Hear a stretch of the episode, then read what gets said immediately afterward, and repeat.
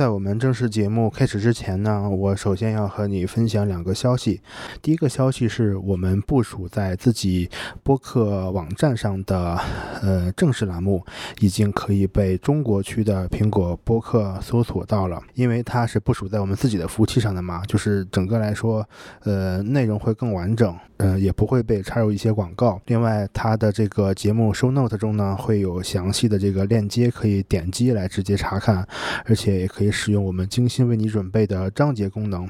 第二个事情就是，嗯，我们为熊言熊语的听众开通了一个微信的听众群，在我们每一期节目的 show note，就是节目说明中呢，你可以看到我们这个听友群的加群方式。那就是这两件事情吧。我们来正式收听今天的节目。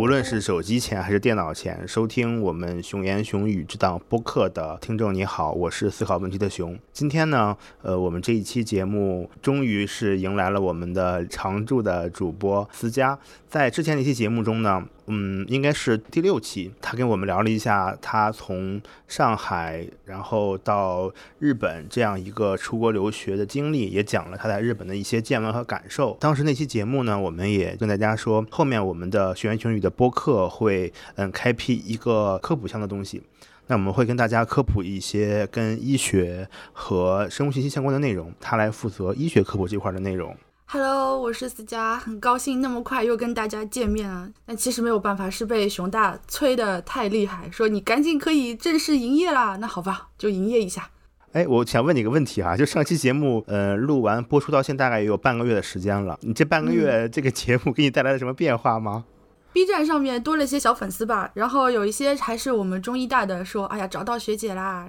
那种还蛮亲切的。对，我看你前前几天那个 B 站的日语视频好像又更新了一期，是吧？是我尽量更新吧，然后发现一些什么好玩的素材就放上去，初心在，然后这个事情就总是想要把它坚持下去。但如果大家能够给一些反馈，跟我们多些互动啊，然后比如说打个五星，就会是我们的动力，很强的动力。嗯，今天我们想跟大家呃聊的一个话题，就是跟我们每个人都很相关的这个疫苗的问题。我不知道在听节目的这个听友啊，然后你是对疫苗有什么认识和感受？我先说一下我的感受吧。我现在能想到的和疫苗的关系有两点，就是因为，嗯，我很小就意识到我的就是手臂上会有一个那个叫什么叫牛痘，是吧？对，种牛痘。嗯，对，第二个我关于疫苗的印象就是说，我印象中很小的时候，我吃过一种糖，我感觉那个是一个白色的圆圆的那个小的糖丸儿，然后我就觉得反正呃吃了那个就不会得什么什么病啊，我就觉得还挺好玩的。这个是在小的时候关于这个疫苗最早的两个印象。对，我也吃过糖丸，然后呃蛮小的时候，甚至是四岁、四岁、五岁那个时候，还经常会去医院里面打针。像你前面说的，我们疫苗有注射型的，对吧？大部分都是打针嘛。口服的那种也是疫苗，我后面会说到，因为它作用的途径不一样，那根据这个病毒的特性来的，所以说它也是疫苗。疫苗有好多种，其实我不知道你记不记得，有一些针呢，等我们稍微再大一点，小学、中学的时候，像班主任会说啊，现在有打流感疫苗，有打肺炎疫苗，大家如果愿意打的可以自费几百块钱，那个是自愿的。但是小孩子出生的时候打的好多预防针，有些甚至我们不记得，因为是一出生就打的很多针，这些是属于。国家就是统一负担的范围，它是免费的，国家的一个政策在里面。所以有时候我们在新闻上面会看到说啊，国家讲一类疫苗什么二类疫苗，你想这一类二类是什么？一类就指的所有都是国家负担的、免费的，甚至是强制性的，一定要小孩子打的。二类的话就是像季节性的流感疫苗啦，包括现在新的那种宫颈癌疫苗啊，要我们自费自愿的。现在分这两种。那个糖丸它也是一种疫苗，对吧？是的，是的，它糖丸其实我们防的那个疾病叫脊髓灰质炎，就俗话叫小儿麻痹症。因为它这种病毒呢，它传染是通过消化道传染的，经过口还有肠道这个途径去传染的。但是它最后，因为你听它名字叫脊髓灰质炎嘛，它最后影响的是你脊髓中枢神经。就说你先是从嘴巴吃进去，然后它经过你血液呀、淋巴结呀，然后到最后到你神经系统里面。既然是这样的话，你要防它，总是要防它第一道吧。所以说后来就。发明了这一种吃下去的这种疫苗，最早的话，这种疫苗其实也是打的，后来发现它效果不好，因为你打进去了之后，它它没有办法在你肠道上形成最有效的保护，后来就研发了这种吃的疫苗。哦，也就是说，不同疫苗的类型是跟它其实对应的那个疾病的那个致病原理是相关的，对吧？是的，是的，最好是这样子的，对的。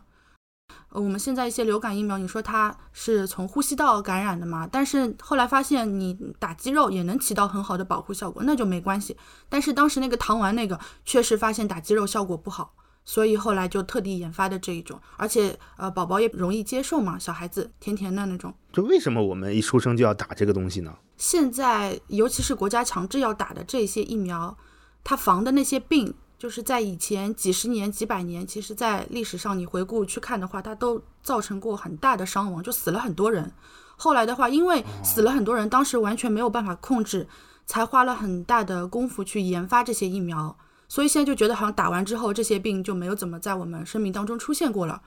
以前在没有疫苗的时候，比如说我们讲最早天花，我们第一支现代就是医学概念上的这种疫苗是人类为了防天花来的。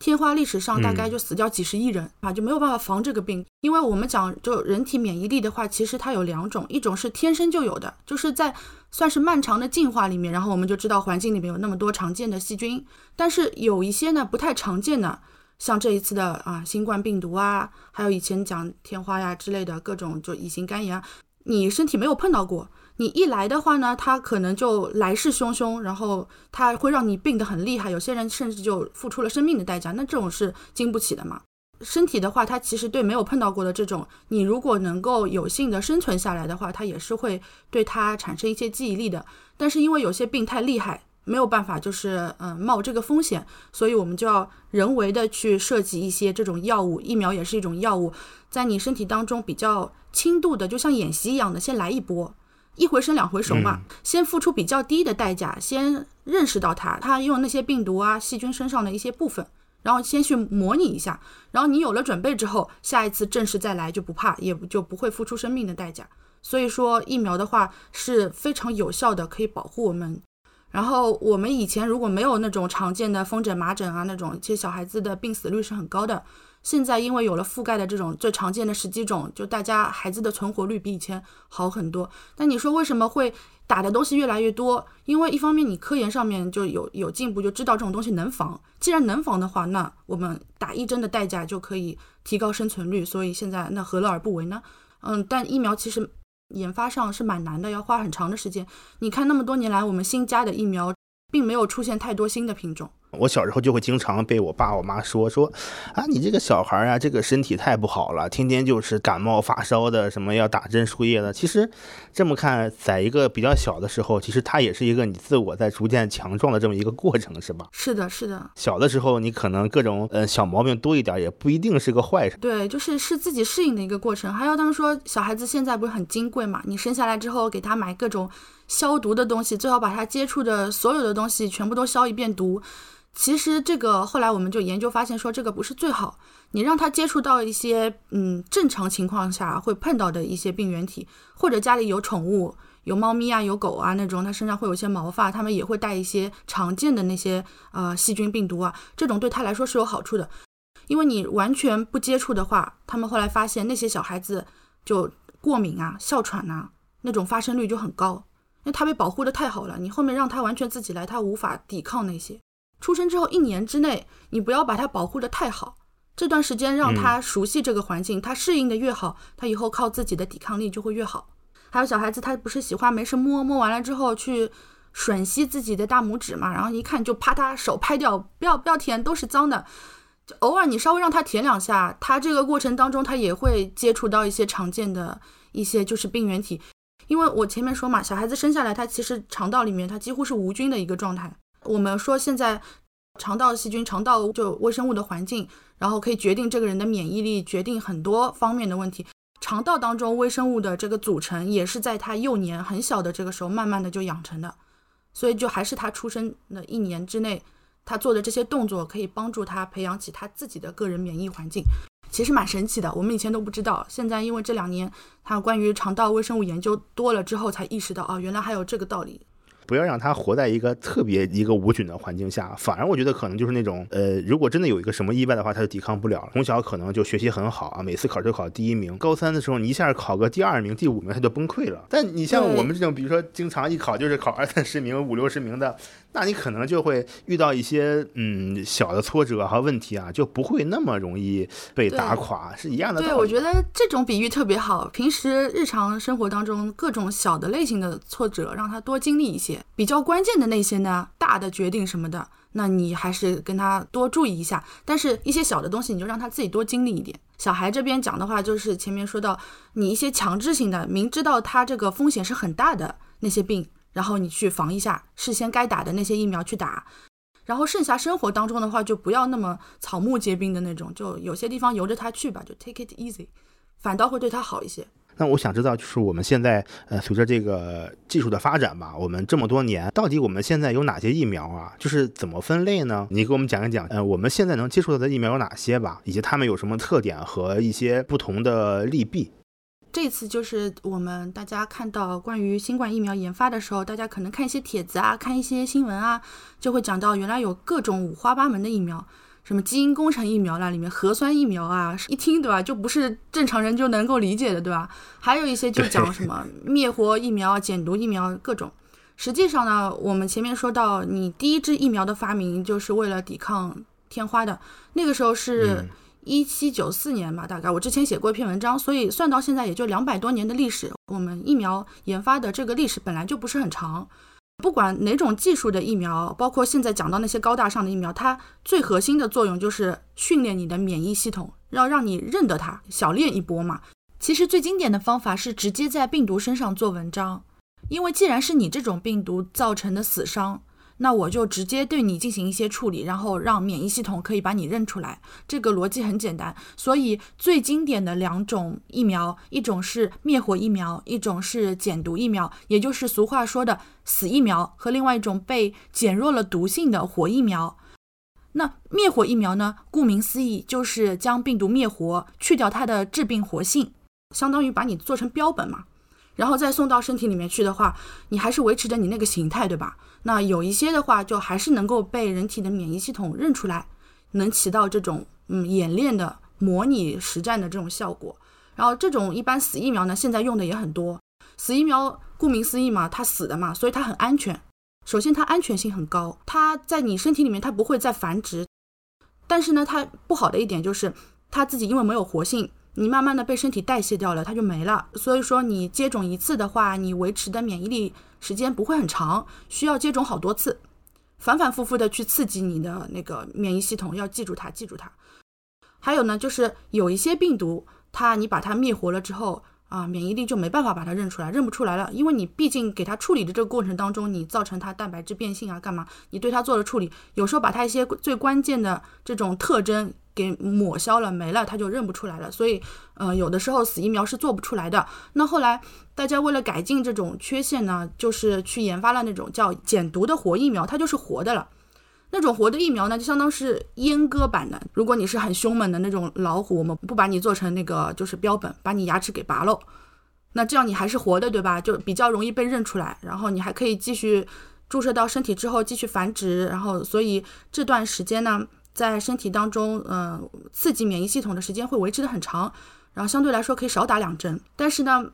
它的风险就是说，你灭活到什么程度？你灭活的程度不够好的话，那对于那些上了年纪的人啊，或者小孩啊，本身免疫能力就比较弱的，抵抗力就很弱的，那也会有因此得病的风险。但是呢，就是相对来说，减毒疫苗的话，然后现在用的比较多。还有呢，就是我们现在说的，就是一些。新兴科技的什么基因工程啊那种，那种的话就相当于多了一条思路嘛，就说把这个呃病毒拆解了之后，把它的里面的一些基因片段拿出来，因为你最后呃病毒的话它不是自我复制，它也是靠自己基因的片段自我复制合成属于自己的蛋白质啊，合成它自己的躯体嘛。那你把它有特征性的那种合成躯体的这些片段拿出来之后。打到人身体里面去，就不把它完整的病毒放到身体里面去，只只拿它的一些部分。这样的话，理论上来讲是更加安全的，就不会有潜在的感染的风险。而且呢，因为如果是对你这种基因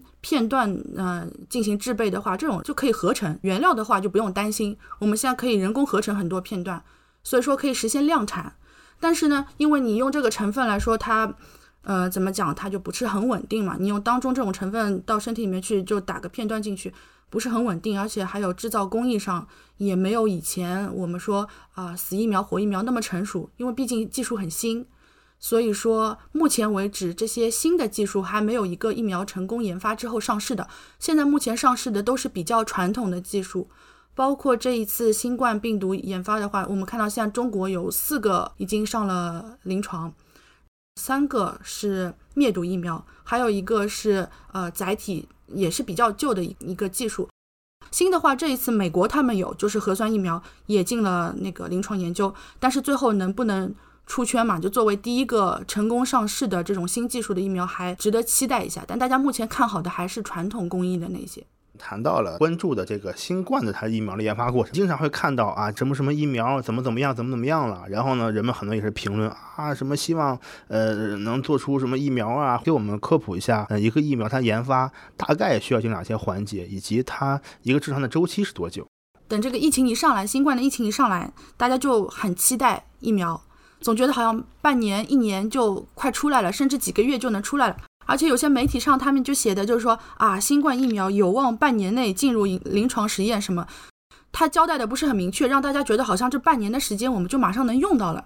其实如果你了解一下它的疫苗研研发的一个基本途径，会知道它是完全不可能的，因为不光是呃。新冠病毒的这个疫苗，所有的疫苗，它的现在我们统一的一个研发的流程，它一都嗯要经过四五个步骤。首先你要把这个病毒给分离出来，就像我们前面说的，你要对它做文章，必须把它给分离出来。哪怕你是新技术的那个疫苗，那你也要知道它的基因片段、它的序列，人工合成，对吧？所以你要么得到它的基因的序列，相当于它身份证的一个 ID，要么就是见到它本尊，这个呢要花很长的时间。然后，但是这一次我们新冠疫苗的话，它拿到序列的话就很快，嗯，中国科学家花了一个月的时间就拿到了，然后毒株分离也非常的快，所以这第一阶段我们算是很快的完成了，这个速度历史上是没有的，包括 SARS 那个时候也花了将近四个月的时间才做到这第一步。然后你拿到了这一步之后，不管是你用传统的方法灭活呀、减毒呀，还是你要想想新的方法去尝试，那后来就开始按照你的技术路线。然后去筛选那些候选的疫苗，这个又是第二步你自己设计的这个过程。你设计出来了之后呢，做了一个 demo，做了一个就模板，然后先要在动物上面先验证嘛，动物实验是必须的。你一上来放在人质上面，这个问题大了，对吧？要做动物实验的话，有一个很关键的问题是，你要有相对的模型，因为像新冠病毒它感染的是人呀，它在老鼠身上未必能造成那么致命的。后果那没有那么致命的这个现象，它的肺就比如说都是肺，它没有大白肺，没有显微化的肺，那我们怎么观察这个疫苗的保护效果呢？就没办法观察，对吧？所以要用这个。以前你光做这个动物模型要花好长的时间，这一次其实也很快。为什么呢？因为我们用了 SARS 那个时候留下来的动物模型，最早的时候，SARS 因为也是冠状病毒，大家是同一个家族的嘛。后来发现其实可以用当时嗯就创造的这个模型先用起来。所以说，第二个阶段，呃，动物实验的这个阶段，它又相当于又加快了一步。然后这一次，所以说，嗯，新冠又比之前就记录上面就研发的速度上面又快了很多。后面的话，等动物实验这个这一关过了之后，然后就是临床实验了。临床实验不管是哪种药，不管是不是疫苗，都是一定要经过的。通常临床实验分三期，我们讲一期、两期、三期。分别来说，规模的话，就一期要招几十个人进来，二期几百个人，三期几千甚至几万个人。但它不仅是数量上面、人数上面的一个递增，跟你步骤上面的重复，它没有那么简单。你第一步上来的话，首先要知道，就是它在动物上面没事的这个疫苗，在人上面是不是没事？就是所以说，它第一阶段的一期临床实验，它只是摸一个安全性。然后你安全性可以的情况下，再进入二期。二期这个时候，它就会纳入对照组，会纳入更多的人，几百个人这种。然后进一步就是看它的安全性，同时观察它的疗效。这个时候就就重点是看它的效果了。然后，因为最重要的是三期，三期很多疫苗的研发到最后都是输在三期上面。理想的三期实验是要在不仅国内还有国外，就多个国家地区，然后多个医学中心同时开展的。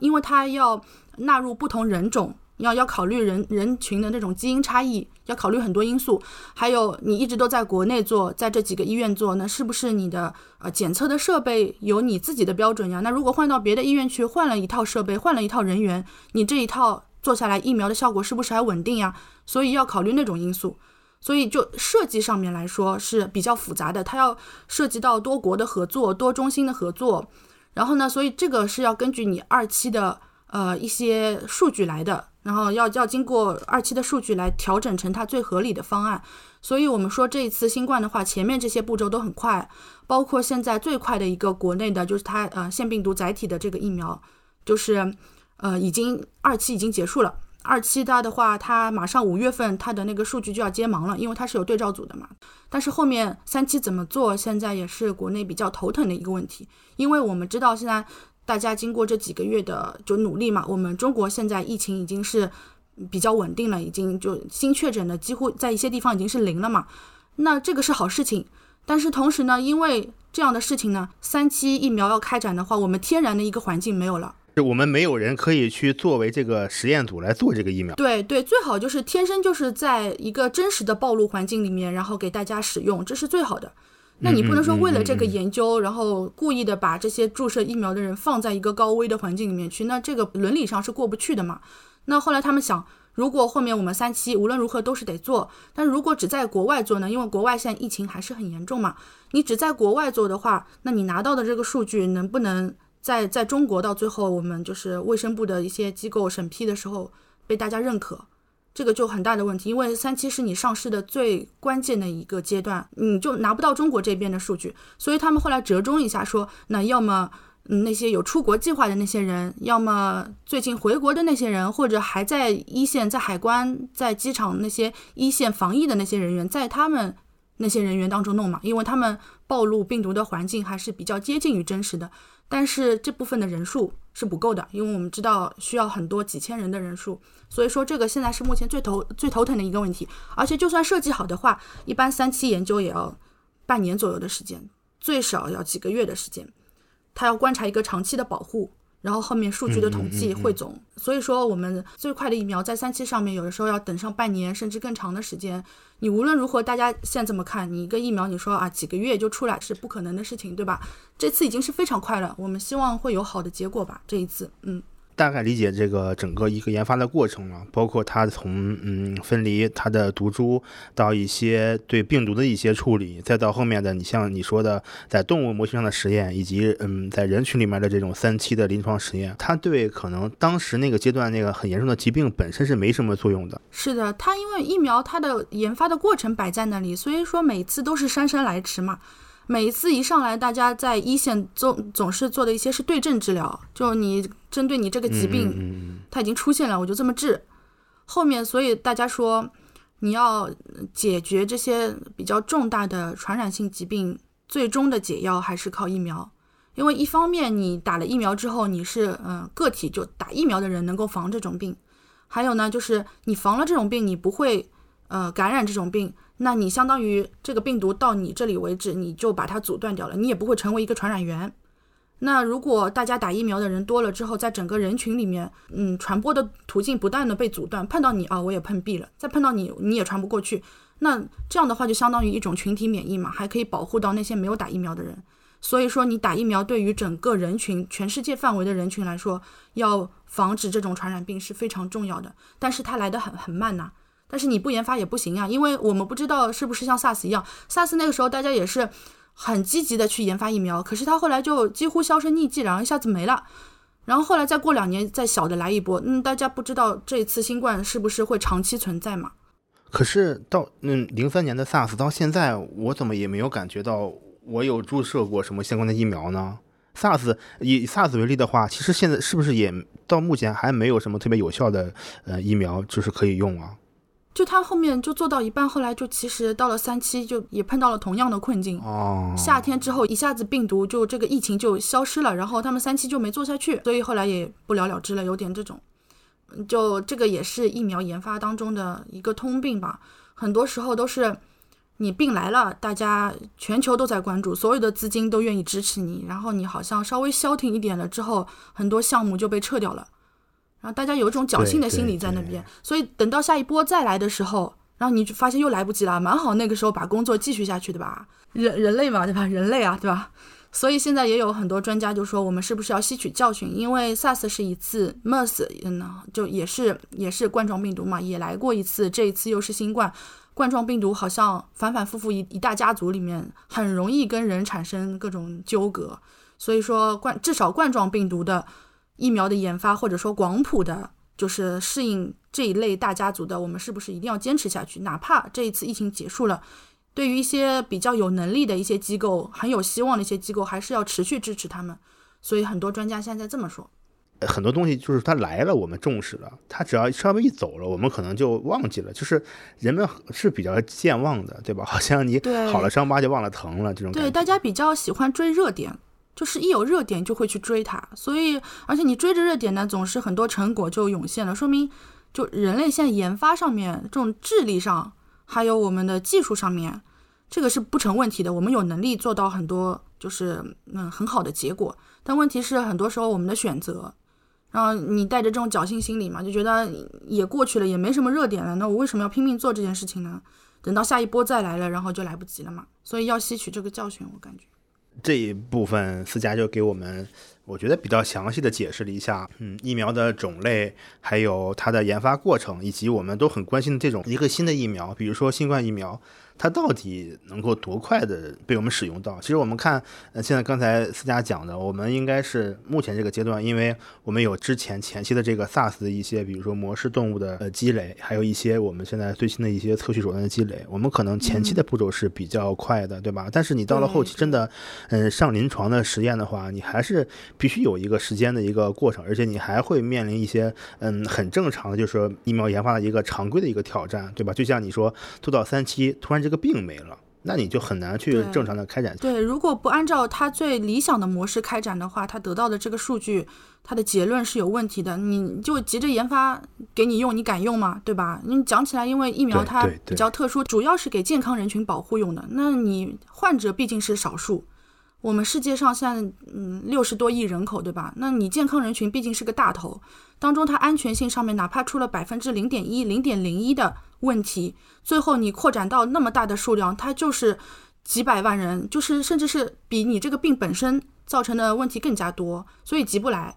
那大家都很想看到那个疫苗问世嘛，所以我们以后看到类似的新闻呐，或者是以后未来还有什么类似的传染病，心里面就会知道啊，它这个过程是快不了的。你心里如果知道了的话，对于那些谣言的那些新闻，你就知道怎么判断了，合理的期待吧，大家，嗯。我作为一个普通人，就普通的一个对医学呀这种不是很了解的人，我有几个关于这种疫苗的问题，我觉得可能我们的呃听这个节目的我们的朋友也会有这个问题，我可以代表他们给你提几个问题，你来帮我回答一下。嗯，随意随意来。因为我们很多人现在家里养猫养狗啊，经常的话就会被你家里小动物给你抓了一下、挠了一下。你能不能把狂犬疫苗给我们稍微介绍一下？比如说，到底什么时候要打这个狂犬疫苗？另外一方面就是说，我不太理解哈，为什么打一个疫狂犬疫苗要打那么多针？啊，就是现在的话，用狂犬疫苗嘛，它如果要打的话，呃，一般来说我们分三种情况处理。它病毒的话，它是通过那种动物的唾液传播的，所以它唾液传播之后，然后它感染你的，就是从你的血液当中走，然后从你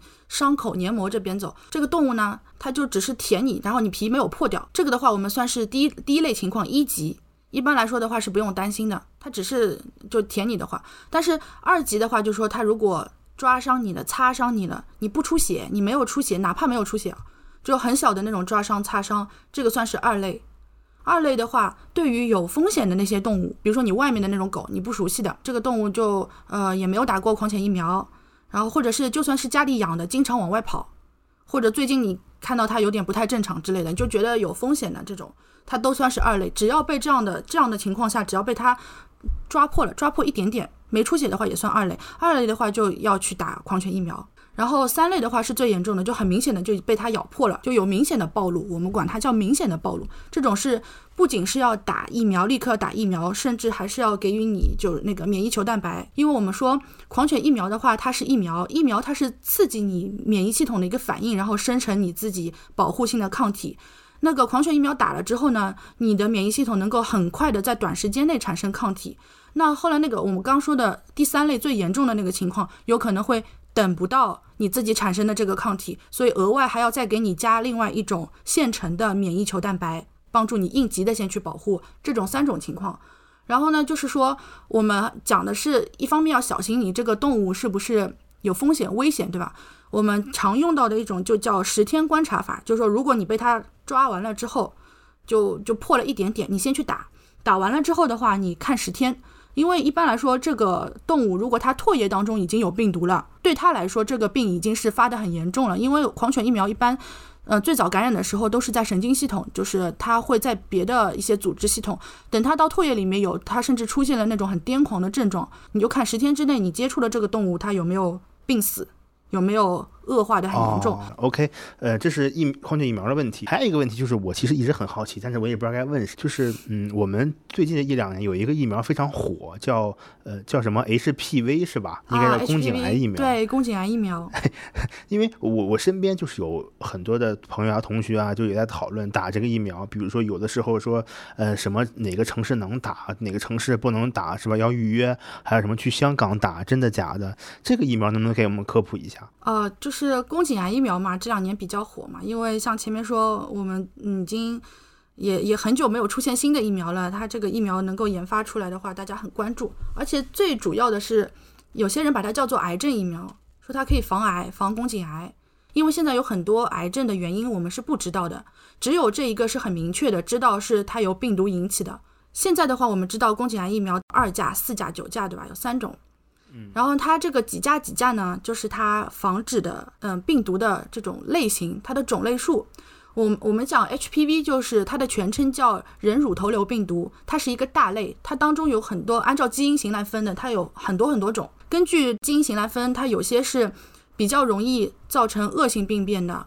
然后所以我们就把它叫做高危。另外还有相对来说好一些的叫低危，因为其实这一类的病毒吧，不光是引起就是宫颈癌。它一些低危的，我们很常见，它引起那种皮肤上的油，你知道吗？就是尖锐湿疣，听说过吧？这种其实也是这一类人乳头瘤病毒引起来的。然后我们主要关注的是高危的那一块，高危的那一块，因为他们发现，在得宫颈癌的那些女性当中，那些高危的感染率就超过百分之九十以上。所以说，这个一对一的关系了解的那么清楚，这个是很难得。你既然已经发现了它直接的这个关系，所以大家就开始一些嗯大型的厂家就开始研发疫苗了嘛。虽然他说的是肿瘤疫苗，但它实际上它跟防止其他那些呼吸道传染病啊，还有我们前面说过的那么多的疫苗，它的原理上都是一样的，它都是为了可以预防这种病毒的感染。然后你可能会觉得，就说男生也许跟这个关系不是太大，但是也有说好像男女都能打，对吧？这个事情。对，因为我身边好像。基本上可能都是女生啊，朋友在聊，好像男生也不太关注。男生需要打吗？还要打的话，打几架的呢？说起来的话，男生也是可能感染 HPV 的，只不过因为男生没有宫颈这种组织嘛，对吧？男生的话，它主要都是皮肤，对吧？其实 HPV 病毒它不仅是感染和损伤女性的宫颈，它攻击的目标是一类很特定的上皮细胞，凡是带有这种上皮细胞特征的。它都容易被 HPV 病毒感染，而且前面说到 HPV 病毒它有很多种不同的分型。那男性他虽然不会得宫颈癌，但是对于其他的一些相关的癌症，比如说口腔癌、喉癌，或者是呃一些感染，像嗯肛门附近等等很多部位，凡是能够被 HPV 病毒感染的地方，男性也容易得这个病。而且其实男性是 HPV 病毒主要的传播者。那现在我们推荐的是男生可以打四价和九价的。现在国内的一些医疗机构和大家宣传科普宫颈癌疫苗的时候，一般的态度是说二价的性价比是最高的，是最鼓励大家选择的。四价也很好，就是没有必要大家都抱团去打九价。那对于这种态度，我们应该怎么去理解它有没有它的根据呢？其实比较容易引起宫颈癌的。这种病毒，它的高危里面的话，最主要的是两种，编号叫做十十六型跟十八型嘛。这两种的话，二价就覆盖了，二价就是覆盖这两种最高危的。嗯，在宫颈癌病毒当中，感染率这两种加起来，它是百分之八十以上的责任都是这两种引起的。所以说，二价是针对这两种，然后四价呢，另外再加加了两种低危的，它不引起癌变。但是像我前面说的啊，嗯，尖锐湿疣啊，其他的那种病毒性的感染，那种低危的，但是很常见，它也把它纳入在内，所以是四种。然后九价的话，它在呃包括了另外的几种，比例比较小，那就占占百分之十左右吧。就是从性价比了上来说的话，二价跟四价是比较推荐的。大家因为有些人都要跑到香港、跑到国外去打，那你首先来源上、资质上还有费用上都是需要考量的这个地方。还有我想说的就是，前面我说到，因为二价四价它保护了最核心的两种，所以说你打了这种的话，大概率是可以预防就宫颈癌病变的。但是你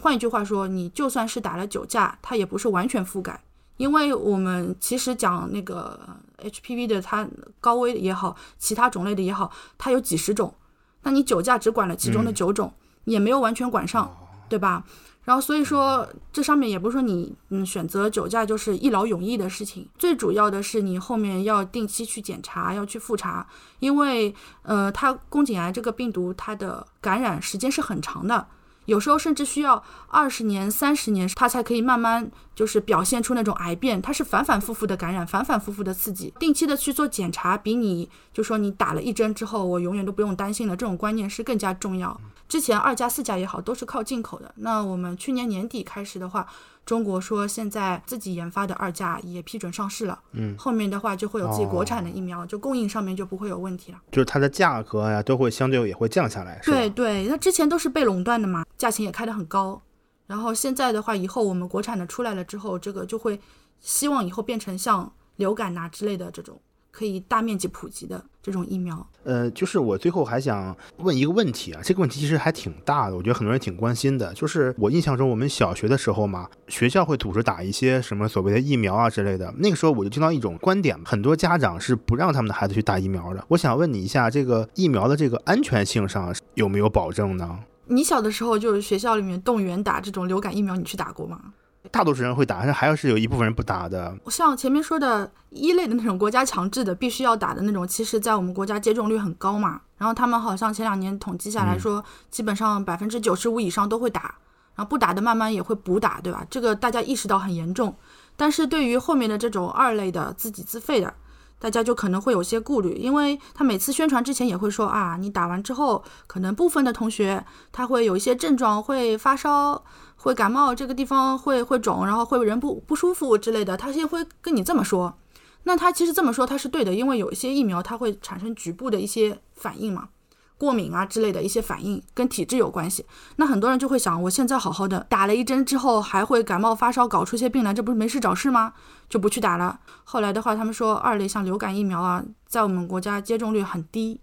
其他的一些疫苗大概只有百分之十都不到的接种率，甚至更低。而且成人更加不会去打，用的是减毒的活疫苗的话，我前面也说到，一部分的人可能还是会中招的。我们说起来叫做恶魔的抽签呐，就说大部分人他都是可以被保护的，但是有些人个体差异，那你哪怕毒性很低的这种疫苗打进去，他都会生病。那你这个挨上了也没办法，对吧？就是，但是不能因为有个别的这种情况出现，然后就国家就不推广了。这种还是要推广，得推广，因为总体上来说，它对人群的保护还是呃要利绝对大于弊吧，应该这么说吧。然后，嗯，国内也出现过一些事情，他们像一六年、一七年那个时候，嗯，就讲那个山东的劣质疫苗几百万支，然后发配到全国去，然后还有那个前段时间讲。长生生物的那个事情搞得也很大，那种就是人祸了，那种其实真的很不应该。山东的那个事情大体还好一些，因为他说他运输储存的过程当中有问题，因为我们疫苗基本上你做完之后都是需要冷链保存的，它是一些活性的成分，你一旦没有保证它的就是良好的一个运输储存的这样的环境，它很快就失效了。那你失效的这种疫苗，虽然说没有什么毒性了，但是它没有起到该起到的保护的作用，那这是一个很大的问题。疫苗用本来就是起到保护的，白打，对，让人家就就满怀信心却暴露在风险当中，这个是很大的事情。所以其实不光是钱的问题，大家就觉得你被骗了，后面我还生病了，你因此而就放松了我的警惕，对吧？所以这个是一个事情。嗯，生产的过程当中会有些污染呐，可能有毒性啊，可能有一些其他致病的，这个问题就更大了一些。所以说就觉得，因为如果人货出的太多的话，大家对疫苗的信心也会降低，所以大家不信任国产的东西，这个是很遗憾的事情。实际上，像流感疫苗也好，然后我们后来新出来的宫颈癌的疫苗也好。按照正常的途径来说的话，它的品质跟安全性都是有保证的，而且它的保护性是值得我们去相信的。一般来说是这个样子。像流感疫苗，现在我们可以看到说啊，年年都会出，对吧？你在年年都想想法子骗我钱干嘛？其实不是，因为它病毒它本身都有一定的变异性嘛，它每年都会有变异。然后像流感的话，它世界卫生组织它每年都会去观测新出来这季节一到，然后就去测序，去看它当年流行的病毒株有什么特点，然后根据当年流行的这个病毒株来，嗯，向南北半球分别推荐候选疫苗株。这是根据病毒本身的一个变异情况来的。还有一点就是我们普遍打的流感疫苗，它基本上半年之后它的保护能力就会减弱，所以每年补打一次就能增强。免疫系统的反应性起到有效的保护，这个倒也不是说为了就商家为了赚钱啊什么的，反倒来说，如果它能够跟进你这个疫苗的季节性的一些变化，倒是好事。一是要去正规的地方，二是要明确自己没有禁忌症，那这样的情况下打的话，肯定是比不打好。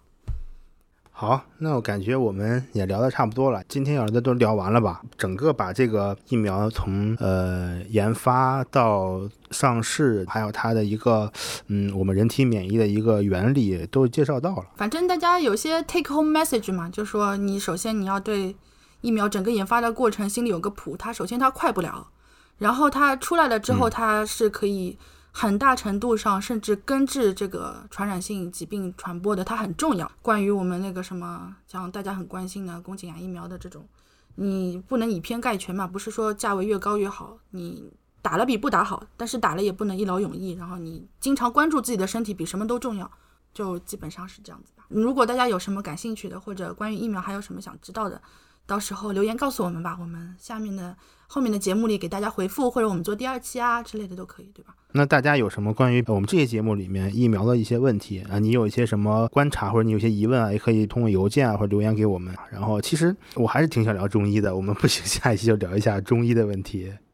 好好，我们看从哪个角度去聊，对吧？就是这个。分歧很大，然后可以聊的也很多。我们的生活中能看到非常坚定的中医黑，还有中医的支持者，树立一个正确的，或者说我们现代人在现代医学的这个体系下应该有的一个正确的中医观。说到这里，我就觉得或许下一次可以先聊一下日本这边的，因为我感觉啊，他们这里跟好像中医。在日常生活当中融入啊，相处的模式做的挺好的。而且你知道吗？就像我们现在吃的那种颗粒剂、小柴胡冲剂或者板蓝根冲剂那种冲剂，是日本人发明的。日常生活当中，你去药妆店，他们各种各样的中药的冲剂、口服液，甚至是饮料，都特别的多。然后我就觉得大家也没有非常排斥啊。甚至我们很多人来日本旅游，呃，会从这边带那个叫葛根汤啊。麻黄散呐，这种就治疗那个感冒初期的一些症状，说效果特别好，特地从这里带回去。我有时候就觉得也蛮难过的，说实话，本来是我们自己的东西，你还特地来这里买，还让我来帮你挑，然后再带回去，还还说这边的东西好，这好矛盾啊！我们可以下次聊一下